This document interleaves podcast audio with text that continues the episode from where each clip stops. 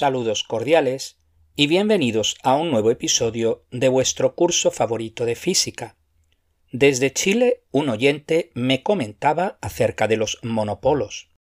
En el episodio anterior ya vimos que los imanes tienen dos polos magnéticos, denominados norte y sur. Por convención, el polo norte es el polo del que surgen las líneas de campo magnético, y el polo sur al que llegan las líneas de campo magnético. ¿Qué sucede si cortamos un imán en dos? ¿Obtendremos un trozo que es polo norte y otro trozo que es polo sur? La respuesta es un no rotundo. Si se rompe un imán en dos trozos, se obtienen dos imanes, cada uno con su polo norte y su polo sur. Esto representa una diferencia importante con respecto a las cargas eléctricas, pues no hay problema en tener una monocarga, esto es, una única carga, la cual puede ser positiva o negativa. Sin embargo, en el caso del imán no es posible obtener un monopolo magnético, es decir, que sea un polo norte o un polo sur nada más. Este es el resultado experimental. Jamás se ha observado ni se ha encontrado un monopolo magnético. Bueno, al respecto comentaré algo más adelante. Lo curioso del caso es que los científicos no ven una razón profunda para dicho hecho. Los físicos han demostrado teóricamente, o sea, mediante ecuaciones y cálculos matemáticos, que el monopolo magnético debería de existir. Más concretamente, los modelos de gran unificación, que son los que intentan unificar las fuerzas electromagnéticas nuclear débil y nuclear fuerte, predicen su existencia. Entonces, ¿por qué no se observan? Este es uno de los grandes misterios de la ciencia a día de hoy. El monopolo magnético es una partícula teorizada por Paul Dirac en 1931, quien pretendía resolver la asimetría de las ecuaciones de Maxwell. Es decir, sería maravilloso incluir en dichas ecuaciones cargas eléctricas y cargas magnéticas, pero como sabemos, no existen las cargas magnéticas o no han sido descubiertas. Paul Dirac encontró de hecho un resultado interesante. De existir los monopolos magnéticos, explicarían de forma natural por qué la carga eléctrica está cuantificada.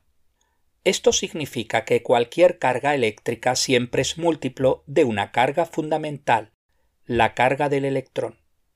En 1909, Robert Millikan realizó su famoso experimento de la gota de aceite, buscando medir la carga del electrón. Allí, Millikan se encontró con que la carga eléctrica siempre es múltiplo de la del electrón. Se generó una controversia a raíz de que Millikan había omitido gran cantidad de datos en sus resultados, concretamente 82 gotas de aceite. Además, en 1923 se le concedió a Millikan el Premio Nobel de Física, pero no a su ayudante y estudiante de doctorado, Harvey Fletcher. En 1974, los físicos Gerard Hooft y Alexander Polyakov demostraron que la existencia de monopolos magnéticos se deriva de las teorías de campo unificadas. Entre sus propiedades tendrían una gran masa, varios trillones de veces mayor que la masa del electrón, pero más pequeños que un protón. En 1982, el físico estadounidense Blas Cabrera, de la Universidad de Stanford, diseñó un experimento para encontrar el monopolo magnético y aparentemente encontró uno de forma fortuita. Hasta la fecha de hoy, nadie jamás ha podido repetir dicho resultado. En la actualidad, el experimento más importante en la búsqueda de monopolos es el moedal del LHC en el CERN. ¿Se detectarán finalmente los esquivos monopolos? El episodio de hoy lo dedicamos al estudio de los efectos magnéticos que producen las corrientes eléctricas.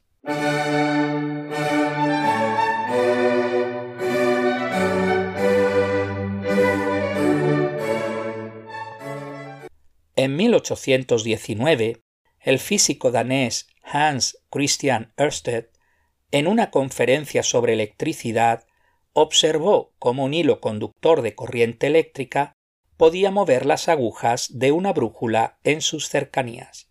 Esto fue una gran sorpresa, ya que, como sabéis, una brújula en ausencia de un campo magnético siempre señala al polo norte geográfico.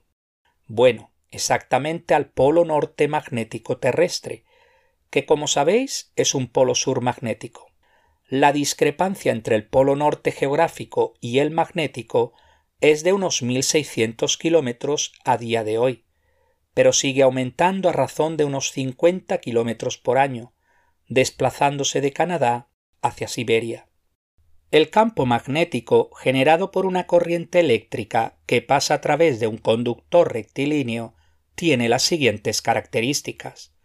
Primero, las líneas del campo magnético son circulares. Segundo, el campo magnético es más fuerte cerca del cable. Esto se representa mediante círculos que están más próximos entre ellos cerca del cable, pero conforme nos alejamos del cable, los círculos se alejan entre ellos. Tercero, se encuentran en un plano perpendicular a la dirección de la corriente eléctrica. Cuarto, el campo magnético aumenta si se incrementa la intensidad de la corriente eléctrica. Quinto, el campo magnético disminuye si se aumenta la distancia al cable. El campo magnético es un vector y tiene una dirección. ¿Cómo encontrarla? Para ello se aplica la regla de la mano derecha, según la cual debemos apuntar con el dedo pulgar en la misma dirección que la corriente eléctrica. Entonces los demás dedos siguen la dirección del campo magnético.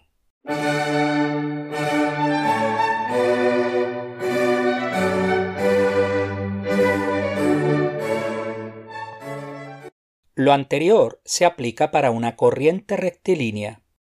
La siguiente pregunta es ver qué sucede con el campo magnético si en vez de un cable recto hacemos una espiral con el cable, uniendo los dos extremos del cable a una batería. En este caso, se observa en el centro una línea recta de campo magnético, mientras que fuera del centro tenemos círculos cada vez más pequeños conforme nos acercamos al cable. ¿Cómo encontrar la dirección del campo magnético? En este caso aplicamos otra regla de la mano derecha. Apunta los dedos de tu mano, excepto el pulgar, en la dirección de la corriente eléctrica. Entonces el dedo pulgar apunta la dirección del polo norte magnético. Cuando enrollamos un cable en numerosas vueltas, se obtiene lo que se conoce como un solenoide. ¿Qué características tiene el campo magnético de un solenoide? Primero, el campo magnético es parecido al de un imán de barra. Por el interior del solenoide pasan líneas rectas que al salir del solenoide giran sobre sí mismas por fuera para entrar nuevamente por el otro extremo del solenoide. Recordad que las líneas de campo magnético son cerradas. La única línea que no sería cerrada es la que pasa por el centro del solenoide, la cual se cerraría en el infinito. Segundo, si se incrementa la corriente eléctrica, entonces aumenta la intensidad del campo magnético. Tercero, si se incrementa el número de vueltas del solenoide, entonces aumenta la intensidad del campo magnético.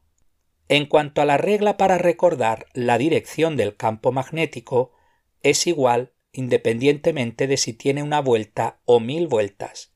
Los dedos de la mano, excepto el pulgar, apuntan en la dirección de la corriente que pasa por el solenoide. Entonces el pulgar apunta la dirección del polo norte magnético. Con ayuda de un solenoide podemos magnetizar y desmagnetizar una barra de acero. En el caso de que queramos magnetizarla permanentemente, se debe introducir dentro del solenoide y hacer pasar por el solenoide una corriente directa. Tras un tiempo, la barra de acero quedará imantada. La mayoría de imanes permanentes se hacen de esta manera. Si queremos desmagnetizar un imán, bastará con introducir la barra imantada en el interior del solenoide. hacer pasar una corriente alterna y lentamente sacar la barra de su interior.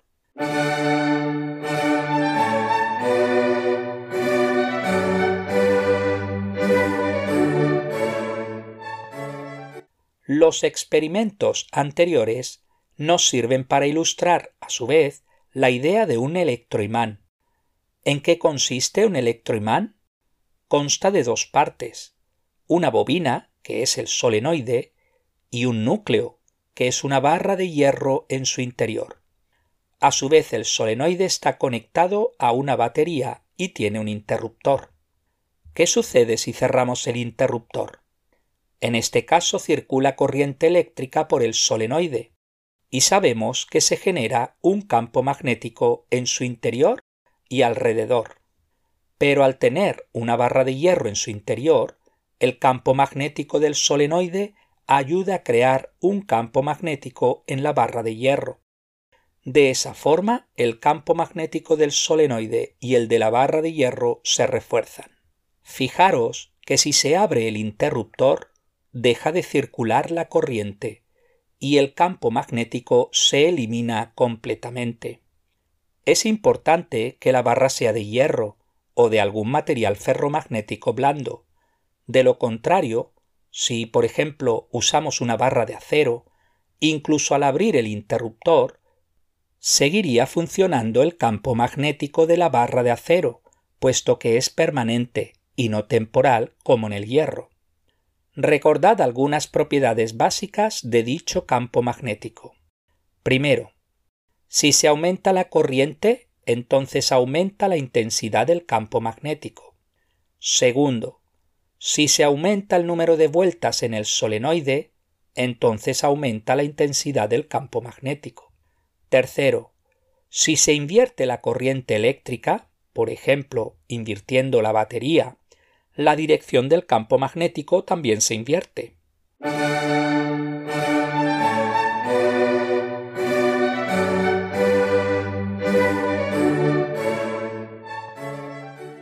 Los electroimanes tienen muchas aplicaciones.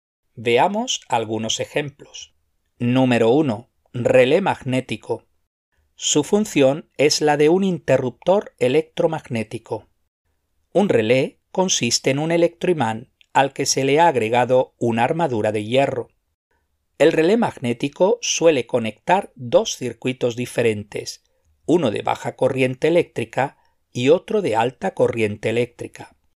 Por ejemplo, para poner en funcionamiento un motor eléctrico. Su funcionamiento es el siguiente. Cuando circula corriente en el circuito de baja corriente, ésta llega al electroimán, y por tanto genera un campo magnético, el cual provoca una fuerza de atracción sobre una armadura de hierro. Dicha armadura, al moverse, presiona dos conectores que hacen que circule la corriente en el circuito de alta corriente, haciendo que el motor eléctrico se ponga en funcionamiento. Un ejemplo es cuando metéis las llaves en el auto para encender el motor. En realidad, lo que hace la llave es actuar de interruptor del circuito de baja corriente, haciendo que el relé magnético se ponga en funcionamiento y éste cierre el circuito de alta corriente que contiene el motor del auto, el cual necesita al menos 100 amperios o más para que funcione. Segundo, el dispositivo de corriente residual, RCD. ¿Os acordáis el tema anterior, la función de los fusibles? Efectivamente, son métodos de protección frente a corrientes muy altas. Lamentablemente los fusibles son de uso único y deben ser reemplazados, así que una alternativa más duradera son los dispositivos de corriente residual, RCD, como los que se utilizan en las cajas eléctricas principales de las viviendas. Si la corriente es muy alta, el RCD corta la corriente.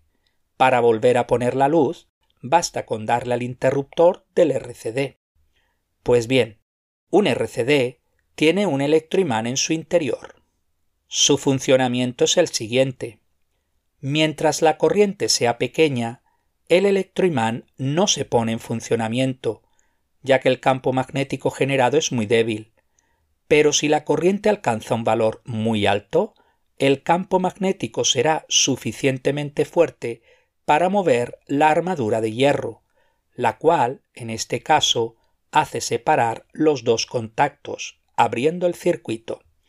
Para ponerlo nuevamente en funcionamiento, bastará con darle al botón de reseteo, que une nuevamente los dos contactos.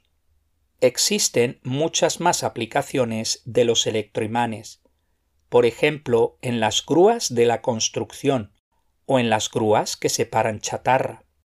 También se utilizan en hospitales para sacar las astillas de hierro o acero de los ojos tras un accidente.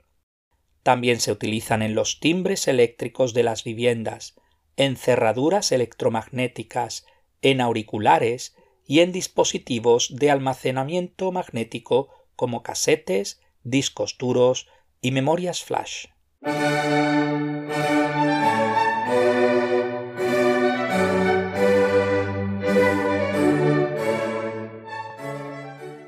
Veamos algunos ejercicios.